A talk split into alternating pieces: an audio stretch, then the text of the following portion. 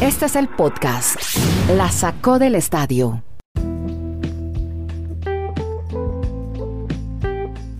Estamos streameando y estamos eh, hablando de deporte. 20 minutos contando historias alrededor del deporte. Hoy tenemos mucha, mucho tema para, para contar, mucho rollete, como decimos con Garay.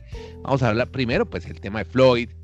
Como que Floyd, de caso Floyd, las marchas raciales en Estados Unidos y en el mundo ha desplazado un poco el tema de la pandemia y el coronavirus, cuando siguen disparar las cifras de contagios en Colombia y en Chile. Bueno, entonces estaremos hablando también de unas manifestaciones que ha hecho un famoso quarterback que han conmocionado la opinión pública americana. Ya está, uy, esto sí es notición, lista la NBA, ya tenemos el plan de juego de la NBA, historias alrededor del calendario, lo mismo que la MLS, la liga de soccer, de fútbol, las mujeres también empiezan a jugar fútbol en los Estados Unidos y comenzó también la liga de Portugal, aunque no vi mucho distanciamiento, Dani Marulanda, lo saludo con Portugal. Ayer tuvo la oportunidad de ver el juego donde perdió Porto, perdió 2-1 pero yo vi que esos manes están como muy relajados, ¿no? Mucho, mucho contacto, mucho abrazo. Los suplentes estaban uno a otro, no como los alemanes. Los alemanes sí los mandan a las tribunas y separados metro y medio. ¿Cómo está Dani? En el retiro, ¿cómo anda? ¿Qué tal, Andrés? Muy bien. Abrazos para usted y no para tanto los jugadores con el tema del distanciamiento social. Pero yo creo que el que se quedó sin distancia ayer fue Marchesín. Marchesín, el arquero que tanto tiempo estuvo en el fútbol mexicano en el América. Ayer eso le iba a preguntar, dígame, eso le iba a preguntar porque el fútbol mexicano tiene mucha influencia. Bueno, Portugal contrata mucho en México. Ese y el Tecatito, ¿no? Que además no sé si notó las camisetas del Porto, estaban como marcadas a mano, ¿no? Una cosa como rara, extraña. Pero bueno, cuénteme cómo lo de Marchesini, hombre.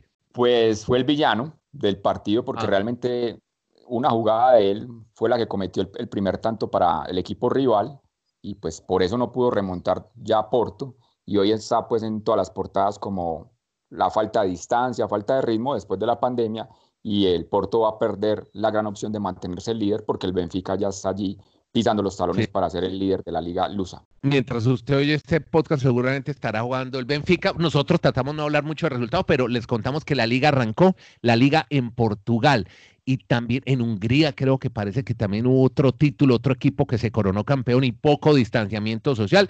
Esperamos que no haya focos de contagios de coronavirus ahí. Vamos a saludar ahora a Garay, Kenneth Garay. Yo soy Andrés Nieto, estoy en Providencia, Chile, no me había identificado. Ahora vamos con Garay, que está en Bristol, Connecticut. Lo, hemos, eh, lo habíamos extrañado durante el episodio de informativo de historias. Y ya ayer pues eh, tuvimos la fortuna de tenerlo con eh, nuestro invitado Ernesto Jerez invitado de lujo que tuvimos ayer, el mejor relator de béisbol de América Latina de, de ESPN. Hola Kenny, ¿cómo anda? ¿Qué tal el ojo, hombre? Preguntaron mucho por usted sus, sus fans. Un abrazo, don Andrés. Eh, le cuento que nos recuperamos satisfactoriamente. Eh, gracias a todos los que se han hecho presentes. Hemos tenido un problemita de córnea, se nos zafó la córnea, pero ahí vamos. poquito está viendo bien, está viendo bien la pantalla del computador. Estoy viendo bien, pero me contaron que me tengo que cuidar mucho de aquí en adelante y espero ser lo disciplinado que no he sido en este tipo de cosas durante toda mi vida. Lo reconozco. Eh, sé, que, sé que siempre fui un rebelde y no sé por qué, pero lo fui. Eh, ahora, señor Nieto, eh, lo saludo desde un país donde, pues hombre, continúan las marchas, las protestas, han bajado los desmanes, han eh, bajado. ¿Sabe que no han, bajado, no han bajado, se han vuelto pacíficas? Que eso es, es el motivo, el, el, origen de las marchas, ¿no? Que Por eso, marchas las protestas. Yo siempre exhorto a que se proteste porque eso es un derecho constitucional y me encanta ver a la gente protestando y expresando su opinión. Eh, lo que sí han bajado son los desmanes, eh, lo que sí ha bajado sí son las agresiones, los saqueos, y eso, eso es bueno. Pero, pero, por, pero porque están acordonadas por, por la fuerza. Ah, no, claro. Claro, es que, lamentablemente con esos desmanes se cambió la conversación. O sea, la conversación era eh, una conversación que nos debemos hace tiempo en Estados Unidos, de decir que no al racismo, de la igualdad, de la brutalidad policial, pero como estos bárbaros le dio por desestabilizar el país, la conversación pasó a ser primero que se restaure el orden y se está restaurando poco a poco. Lo que pasa es que hay situaciones tan simpáticas, compañeros, tan complejas, eh, tan inentendibles, que tienen tan poca presentación, como que eh, es difícil ir a cortarse el pelo porque hay mil restricciones. Pero resulta que ahí donde está la peluquería, a media cuadra, hay una protesta de 500 personas, muchos de ellos, la gran mayoría, sin respetar el distanciamiento social, eso cuando la protesta es pacífica. Cuando no es pacífica, no hay distanciamiento social. No hay, no hay nada, claro. porque lo que hay es saqueos, golpes y demás. o sea, es muy, muy difícil ver el contraste de no entres allí a cortarte el pelo porque hay restricciones mantén el distanciamiento social, pero si miras hacia abajo unos 100 metros, ves una cantidad de gente golpeándose y saqueando los almacenes. No hay, no, hay, mucha, no hay mucha coherencia, pero mira, a propósito de eso que usted toca, de las protestas y las marchas, también el deporte está muy involucrado. ¿De qué manera? Vamos a contarlo aquí en este podcast, porque es que quizás la noticia hoy tiene que ver con el famoso quarterback Drew Brees, que ayer a través de un post en un video, a través de su cuenta de Instagram, pues hizo una declaración y usted me va a contar, cuéntame todo el rollo, qué fue lo que dijo, su posterior reacción y por qué está tan alborotado todo el medio deportivo norteamericano, porque ha herido la sensibilidad de muchas personas y muchos deportistas. Le cuento el rollete entero. Eh, primero que todo, uno entiende a dónde va la conversación y uno entiende que se está buscando evitar eh, la brutalidad policial y de una vez por todas acabar con el racismo. Rubri sale y dice, hombre, nunca me gustó lo de Colin Kaepernick porque no estoy de acuerdo con aquellos que respetan la bandera. Eh, las protestas aquellas de Kaepernick durante el himno nacional que se arrodillaba. Eh, yo, yo no creo que sea un irrespeto a la bandera, pero a mí tampoco me gustaba ese tipo de protesta. No me parecía el momento. Hablo de que Pero eso es lo que usted piensa. Eso es lo que usted piensa, Kenny. Pero pero hay mucha gente que, como LeBron James, que dicho, oye, usted no entiende cuál es el significado de arrodillarse en el himno, le dijo LeBron James. Exactamente, pero a, mm. eso es a lo que voy. Póngame cuidado, mm. eh, señor Nieto. A mí tampoco me gustó y, yo estoy de acuerdo con las protestas, pero nunca me pareció el momento más oportuno y lo dije en varias ocasiones. Claro, ahora lo dice Drew Brees, que es una figura nacional y mundial. Eh, para mí, simplemente expresó un punto de vista. Ojo. Y no creo, hoy salió y presentó disculpas por haber lastimado con sus comentarios. Para mí, no debió lastimar a nadie, pero bueno, son puntos de vista. LeBron James le dijo que él no entendía para nada la protesta de Colin Kaepernick. Inclusive Michael Thomas, compañero de equipo, le dijo, usted es parte del problema. Eh, creo que se nos... Compañero de él, ¿no? De Drew Brees. Además que lo, lo, dijo de una forma como que se le quebraba la voz y le decía, no puede ser que un compañero mío esté diciendo esto. Ahora, me parece, me parece lamentable a lo que hemos llegado porque para mí el Señor no ofendió a nadie, expuso un punto de vista y no se vale, si queremos que se nos tome en cuenta y si queremos tener una conversación, no se vale que yo exponga mi punto de vista y me satanice porque no estoy de acuerdo o porque interpretaron mal lo que dije. Para mí no, ofendió a nadie. Él simplemente piensa pero ese nuevamente, repetimos, reiteramos, Kenny, lo que pasa es que está bien, yo entiendo su posición, muy personal, propia suya, pero es que yo lo que veo es que hubo mucho, mucho, mucho, eh, mucha gente que se sintió herida, a tal punto que este tipo en Colombia, mi tía Nora dice, no aclare que oscurece. Y el tipo de, volvió a salir otra vez y, él mismo dice, mis declaraciones fueron insensibles y completamente equivocadas. Ahí, ahí, se dejó llevar por un mal consejo. Yo creo que no tenía nada que aclarar. Ojo. Eh, pero lo hizo, lo hizo porque se sintió muy presionado y seguramente eh, le habrán hecho muchos miles de trolls. Eh, estamos hablando del mismo Drew Brees que acaba de donar 5 millones de dólares y que ha sido. Uno, coherencia de mensaje ninguno. Eh, cuidado. Uno que, ha sido uno de los grandes eh, gestores de, ayuda en todo el estado de Luisiana. Que ha sido. estado de mayoría negra, además, ¿no? a, toda la comunidad que en su mayoría es afroamericana. O sea, eh, ojo, y entiendo que muchos se puedan sentir heridos. Si vamos a empezar con esto y si cualquier cosa hace que me satanicen y me critiquen, es muy complicado. Así nunca habrá una conversación, porque ahí no se está teniendo una conversación objetiva. Se está saltando inmediatamente en una actitud defensiva y hasta demencial a, una, a un concepto, un concepto que no tuvo nada que ver con el racismo ni nada por el estilo. Pero bueno. Sí. No, no hubiera dicho. Bueno, usted, quiero oír la opinión de Dani Marulanda también, que es muy importante. A ver, yo quiero acotar otros detalles con respecto a la situación de Drew Brees. Primero vamos a contextualizar para los oyentes que de pronto no tienen en el mundo la idea de qué significa este jugador en, el, en la NFL. Pues es el jugador que tiene el récord en la historia de más yardas y más touchdowns en la NFL. Pero él no es reconocido como entre los 10 más grandes jugadores de la posición de coreback por el sistema en el que ha evolucionado este deporte, donde es mucho mm. más fácil ahora lanzar y por eso se acumulan tantas estadísticas. Y ha sido un líder básicamente en New Orleans, lo recordamos quién es desde la época del huracán Katrina, por allá 2005, si la memoria no me falla, pero hay otros detalles. Ha sido el gran activista de los deportes en New Orleans. Pero venga, otros detalles. ¿Por qué las redes sociales ayer le dieron con todo, le rompieron el Twitter, como se dice por acá, lo volvieron lo que se sabe? Dieron mierda. Han, aparecido, han aparecido imágenes donde él en el 2017, jugando frente a los Miami Dolphins, se arrodilló en el momento en que entonaron el himno nacional de los Estados Unidos. ¿Le, hago una aclaración? Sí, mm. exacto. eso, fue antes del himno.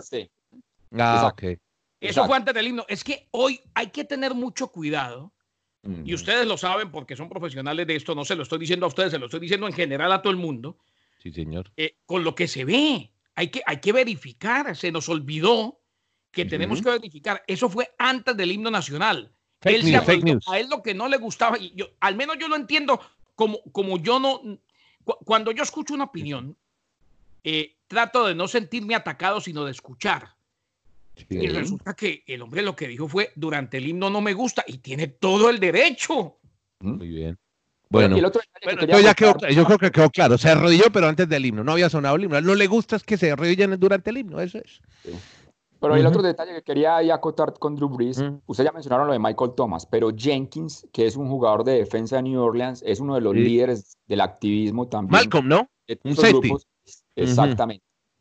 Él le dijo literalmente, hombre, yo reconozco toda su carrera deportiva, lo consideraba mi amigo, pero era mejor que si hubiese quedado callado y con frases de, grueso calibre en el idioma anglo. Y yo creo, pero venga. O sea, o sea resulta que ahora uno es amigo de alguien simplemente porque opine como uno. Pero venga, eh, lo que yo quiero ir a la parte deportiva. Para mí en ese momento, ese camerino, vestuario, vestidor, como ustedes le quieran llamar, de los Saints, es un polvorín. Entonces yo creo que también Drew Brees dijo, venga, yo tengo que recular, voy a dar este nuevo comunicado, porque tengo que unir mi grupo, porque es un equipo para llegar a Super Bowl. Pero si el equipo está dividido ya por otros problemas fuera del, deporte, ustedes se imaginarán para dónde va. ¿Cómo será la cosa, Dani, que hasta el mismo equipo, los que le pagan el sueldo a él, eh, acaba de publicar un comunicado, emitió un comunicado ofreciendo disculpas por la declaración de su jugador? O sea, yo creo que esto va a estar muy pesado. el tipo que, ajá. Una cosa, hay una cosa, y, yo siempre lo he dicho, y, en algún momento alguien me dijo que, que me podía llegar a costar, pero no, no puedo, no puedo, no puedo vivir. Esto genera mucha sensibilidad, Kenny. Yo, yo te entiendo a vos. No, sé cuál es pero no puedo vivir alejado de mis principios. No, yo sé. ¿Sabe qué es lo que pasa, Andrés? No, está clarísimo, está clarísimo. Estamos llegando a un punto en el cual somos tan políticamente correctos en todo que nadie va a poder opinar nada. No, no, no, de acuerdo. Si usted se pone a analizar la opinión de Euris, no fue pero para a pero nadie. Tienes que, pero a veces tienes que medir tus palabras más cuando eres un personaje público. Y este tipo, seguramente cuando salga en septiembre a jugar, seguramente va a ganar un abucheo muy grande de mucha gente. Y mucha gente ya no lo quiere. una cosa es medir tus palabras porque eres personaje público. Y otra cosa es no expresar una opinión objetiva en la cual no esté viendo a nadie. Eh, ahora, si vamos el error de pronto, ¿no crees vos que fue a verlo? Eh, además, en su cuenta de Instagram, una cosa muy personal, cogió un video, se hizo un video y se grabó y dio una opinión, y eso le causó un problema gravísimo. Porque tiene, el mismo derecho a opinar de acuerdo, que LeBron tiene el mismo derecho a opinar que LeBron James que le contestó. O sea, si vamos a tener la conversación, que sea una conversación en la que sin ofender todos puedan opinar. Andrés, yo, yo quiero rematar el tema de NFL, pero dejando al lado la polémica, porque ya este fin de semana están autorizados, el comunicado lo hace ya oficial la NFL, los entrenadores de las franquicias y a lugares de entrenamiento. Y el otro detalle es que todos estos campos de entrenamiento tienen que ser en la sede habitual de cada club, porque hay algunas organizaciones, Kenneth, usted nos recordará, que además de tener su sede en su ciudad, tienen otras en otros estados, pues como para mostrar sus jugadores en otras partes, no les van a permitir hacer esos desplazamientos, todos van a tener que hacer su campo de entrenamiento en sus sedes habituales. No, entonces les iba a hablar de dos marcas muy potentes, muy poderosas, Nike y Adidas. ¿Qué hicieron después de todo este incidente de Floyd? Pues muy sencillo, lanzaron sus videitos promocionales, redes sociales. Eh, Nike, por ejemplo, lanzó un video de un minuto, decía, no le des la espalda al racismo, no te recuestes ni te quedes callado. Ahorita justamente la canción en las marchas pacíficas son, es Lean On, ¿no? Eh, una canción muy famosa del, del R&B norteamericano, Kenneth la de conocer muy bien. Lean on me, eso, Lean on me, así se llama la canción, correcto. Y, y Adidas rápidamente, pues hace algo Adidas y detrás va, hace algo Nike, y detrás va Adidas y también, eh, ya lo han visto además 20 millones de veces, publicó un mensaje diciendo, juntos es como avanzamos, juntos es como hacemos el cambio. Pero para mucha gente estos son sentimientos más llevados por las marcas, para, para que las marcas no se... Y sabemos que Nike ha tenido muchos problemas con, el, con Kaepernick, justamente. Kaepernick es, eh, es una de las figuras de Nike. Para muchos sus sentimientos no fueron lo suficientemente lejos, es decir, lo hacen más por compromiso comercial y por quedar bien con todo el mundo, algo que llaman políticamente correcto.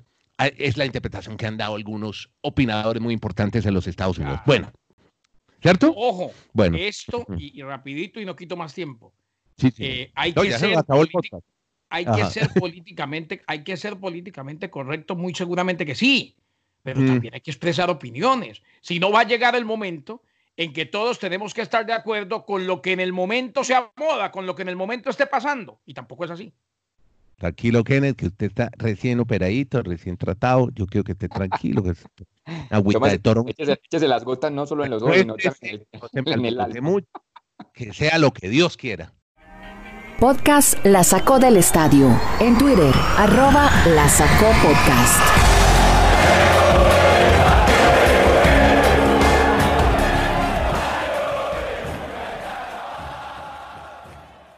Vámonos más bien a hablar de la, los que sí van muy bien son los de la NBA, que ya cuadraron su plan de juego, ya tienen su sede y así como va a ser la cosa, hombre, Marulanda y Garay. Empezamos con Dani, a ver, ¿qué tiene la NBA? ¿Dónde van a jugar al fin, hombre?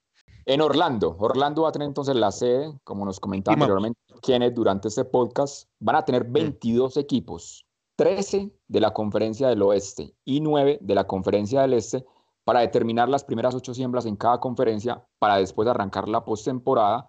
Van a tener ocho partidos cada equipo, para, reitero, empezar los playoffs de la NBA.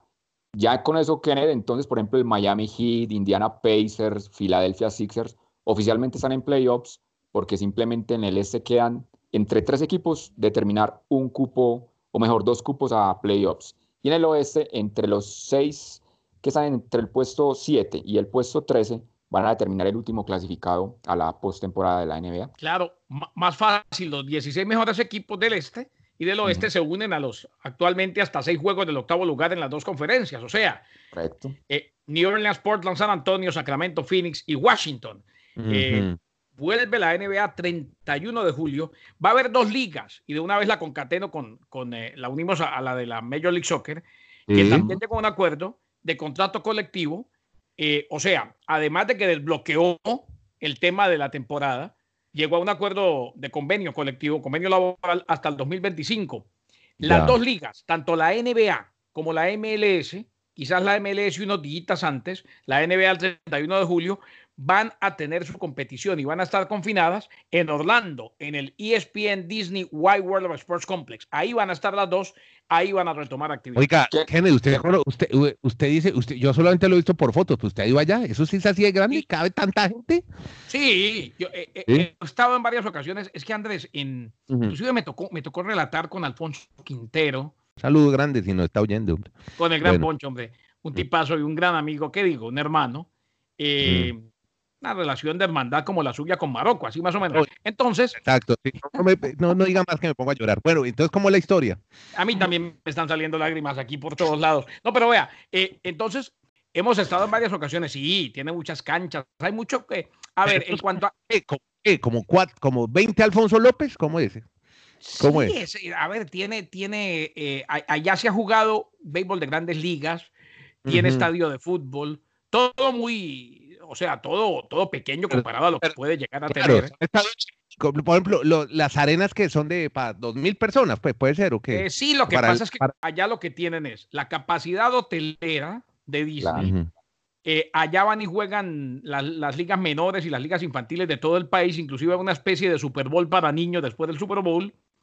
Eh, pueden estar ahí, muy seguramente pueden estar con sus esposas, estar acompañados eh, va, a ser, va a ser cómodo para empezar y es, un, es una buena alternativa, va a ser interesante e inclusive como es propiedad de ESPN y de Disney, me imagino que tendrá una cobertura total todo el día, las cámaras mirando lo que está pasando y demás, y los protocolos muy similares a los de la UFC. Estábamos escuchando, ¿se acuerdan cuando les contamos que en Jacksonville se hizo se hicieron esos eventos de la UFC. Bueno, aquí también los empleados no pueden acceder a los cuartos de los jugadores, dejan la comida afuera, eh, habrá eh, pruebas de contra el COVID-19 todos los días, en fin, y allí van a estar las dos ligas, tanto la MLS como la NBA. 31 de julio, 31 de julio arranca la NBA y lo más tarde que terminaría, en caso de que se vaya a una final de siete juegos, sería el 12 de octubre. ¿Y eso qué significa? Que en ese momento pues se están volando los sesos algunos productores porque en septiembre se van a enfrentar partidos de NFL, partidos de NBA, US Open de tenis, PGA de golf. Y entonces ahí va a entrar a determinar qué es más importante en el mercado en cuanto a ratings para poder organizar todos esos calendarios en televisión. Bueno, muchachos, eh, se nos quedaron muchos temas, pero estuvo muy, muy buena la discusión y muy bueno lo que hayamos comentado, lo del tema de Drew Brees y cómo ha afectado también, eh, porque el deporte está muy vinculado a la sociedad y a las relaciones eh, en un país tan grande, tan poderoso y tan multirracial como Estados Unidos. Hombre, Kenny, un saludo grande en Bristol, Connecticut. Dani Marulanda, que está en la ciudad del Retiro, en Antioquia, Colombia, con Andrés Nieto Molina, desde la ciudad de Providencia, aquí en Santiago de Chile. Muchas gracias a todos que la pasen muy bien. Gracias por suscribirse, por escucharnos, por compartir todo esto que está oyendo. Si quiere, si le gusta, nos ayuda a compartir y, y a regarle la bola, decir que hay un podcast que cuenta historias de deportes que se llama La Sacó del Estadio, Deportes Universales. Que la pasen. Muchas gracias.